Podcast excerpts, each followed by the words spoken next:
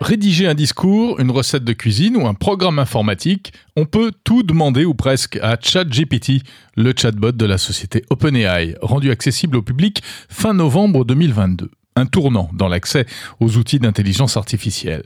On en parle sur Monde Numérique avec mon invité qui a testé en profondeur ChatGPT dès son apparition. Bonjour Denis Malingro.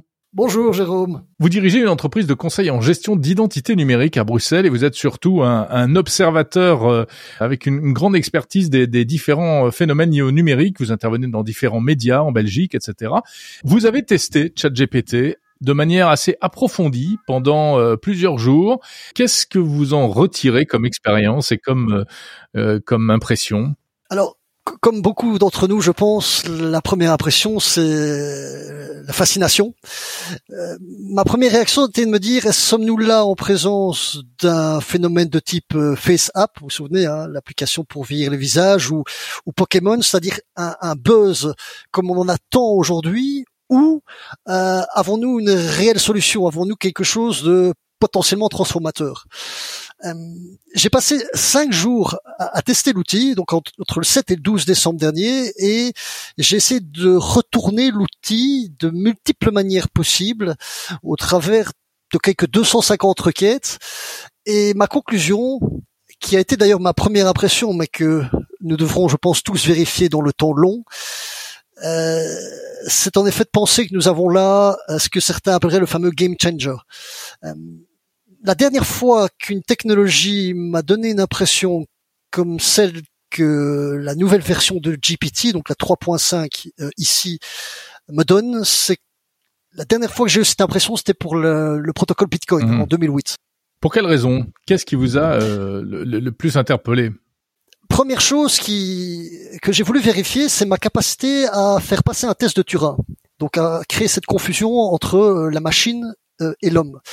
Nous avons dans un groupe Signal, euh, la messagerie, euh, un groupe dédié euh, à diverses actualités au sein de la famille, et j'ai voulu prendre part à un débat que nous avions, comme nous avons des temps en famille, sur sur sur le sujet de TikTok.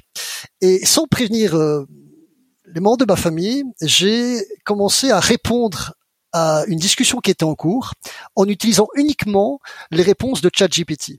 Et j'ai réussi non seulement à me faire passer pour étant euh, le rédacteur des réponses auprès euh, de l'un de mes frères avec qui cette conversation avait eu lieu, mais non seulement mon frère a passé ce test de Turin, mais l'une de mes sœurs, nous sommes une grande famille ici, euh, a, a, remonté le fil de la conversation plus tard dans la journée en likant mon contenu et en apprenant, euh, une fois que j'ai révélé le subterfuge, que elle également euh, avait passé le test de Turin. Donc cette petite expérience m'a montré rapidement un double test de Turin au sein d'une conversation. Rappelons, ça veut dire que elles se sont laissées berner en quelque sorte, c'est-à-dire qu'elles pensaient que euh, votre frère et votre sœur pensaient que c'était vous qui parliez, que c'était un être humain.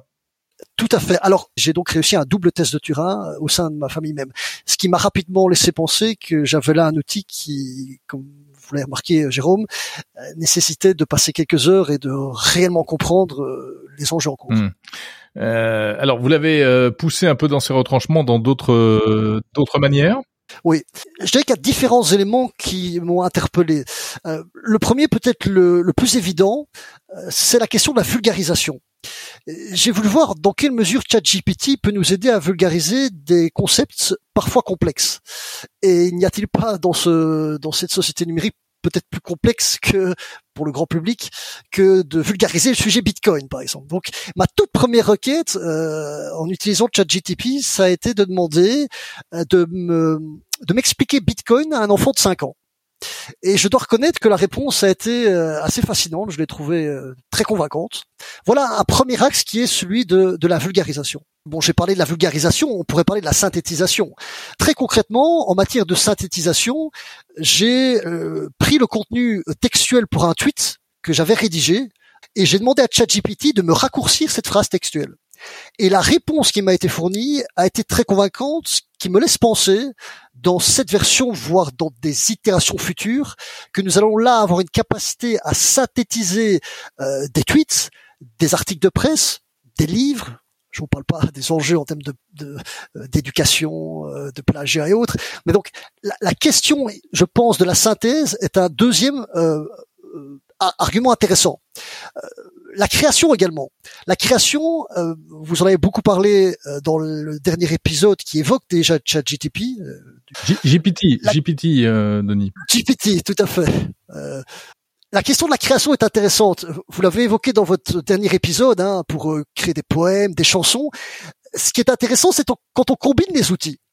Je vous donne un cas pratique. J'ai demandé à, Chat GPT de me créer euh, le, euh, un, texte pour une chanson de rap avec un refrain et trois paragraphes j'ai pris cette chanson, enfin ce texte créé de toutes pièces, et ensuite je me suis redirigé vers une autre intelligence artificielle qui utilise la voix de chanteurs célèbres pour faire parler, chanter du texte. Et donc très concrètement, j'ai fait rapper le, célèbre rappeur Eminem avec du texte créé de toutes pièces par euh, GPT.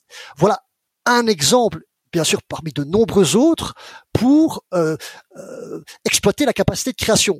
Et on va écouter justement eh bien ce que ça donne. He's wandering around Moscow like a thug. He's looking for a trouble to cause, rolling deep in his posse. No one can stop him. People scared of the power he has. He's the king of the city. He stalks the streets like a thief. Voilà, du rap à la façon Eminem, fabriqué par de l'intelligence artificielle. Deux intelligences artificielles, une qui a écrit le texte et une qui chante. Alors, Denis Malingro, euh, qu'est-ce qui vous a euh, frappé également euh, de la part de ce chat GPT L'argumentation. Donc, je vous ai parlé de cinq axes, hein, encore encore deux qui me semblent vraiment pertinents à, mettre en avant. C'est la question de l'argumentation et la question de l'apprentissage. La question de l'argumentation. GPT me semble vraiment intéressant en matière pour favoriser l'exercice de l'esprit critique. Cas concret.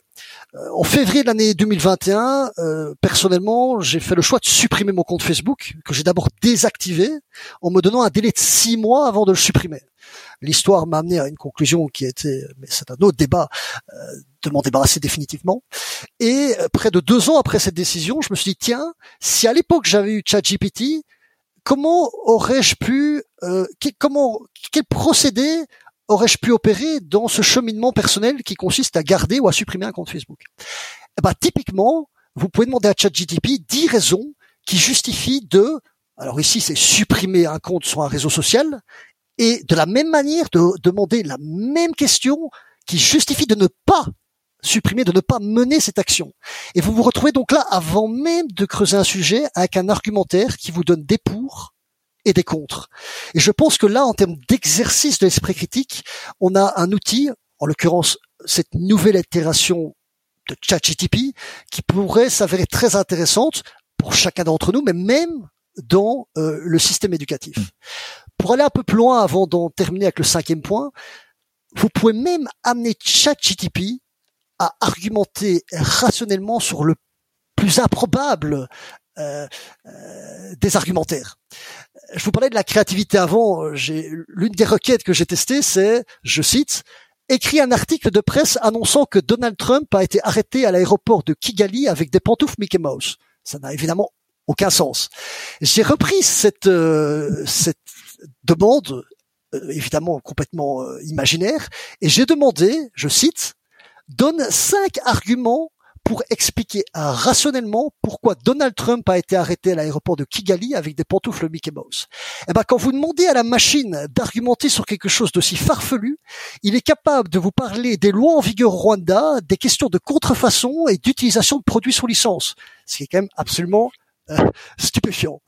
Bref, je vais pas m'éterniser sur ce dernier point, mais comprenez en synthèse une chose, ChatGPT a une capacité à nourrir euh, les débats et à favoriser l'exercice de l'esprit critique, je pense, de manière euh, très intéressante.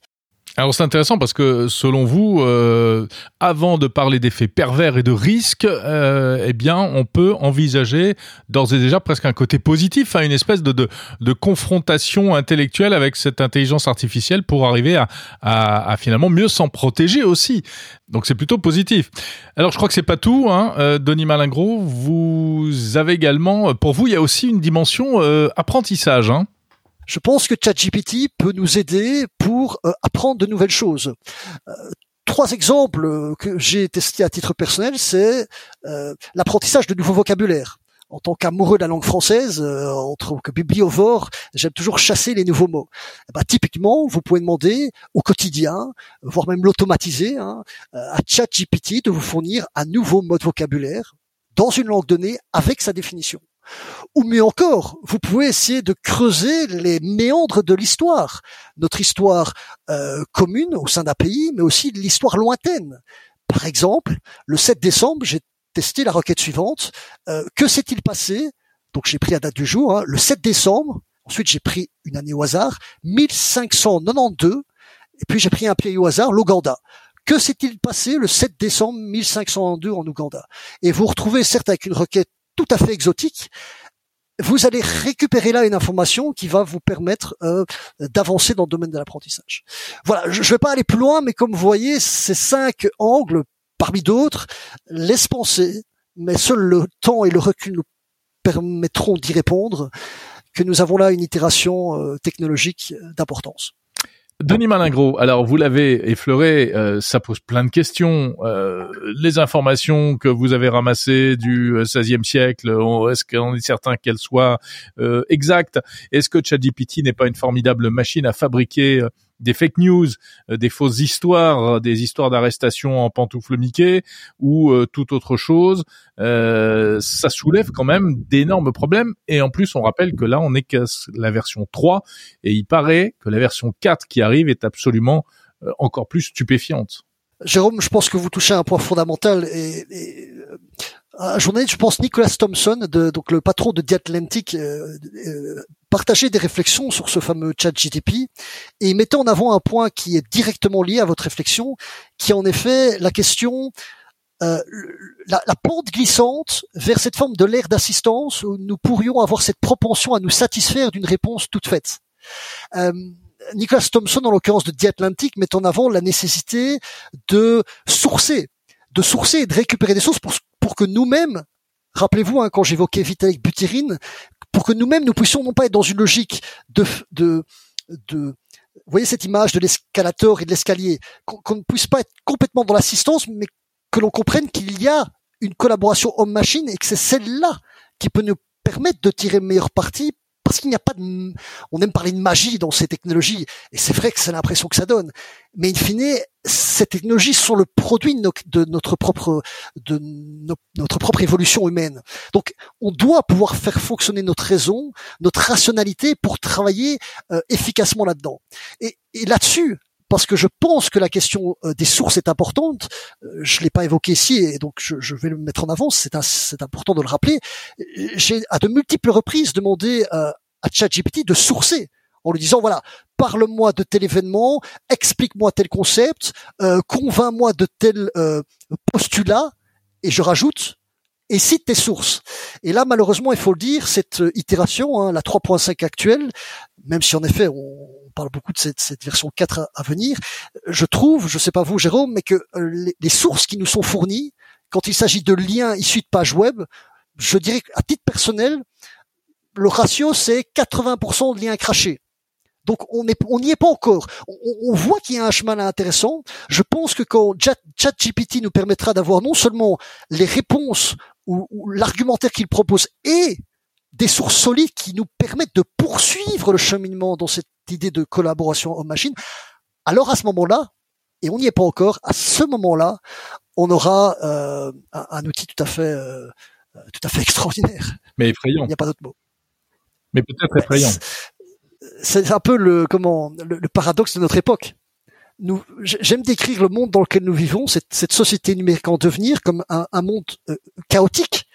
Et, le chaos, qu'est-ce qui caractérise le chaos D'une certaine manière, c'est aussi bien euh, l'excitation issue du champ du possible et en même temps la peur légitime qui découle de ces de ces technologies dont parfois nous avons l'impression que nous ne sommes euh, plus capables euh, de de suivre la vitesse d'avancée. Vous savez cette idée de du, graphe d'Astroteller, hein, la, la, capacité d'adaptation que nous avons aux conséquences des technologies que nous créons.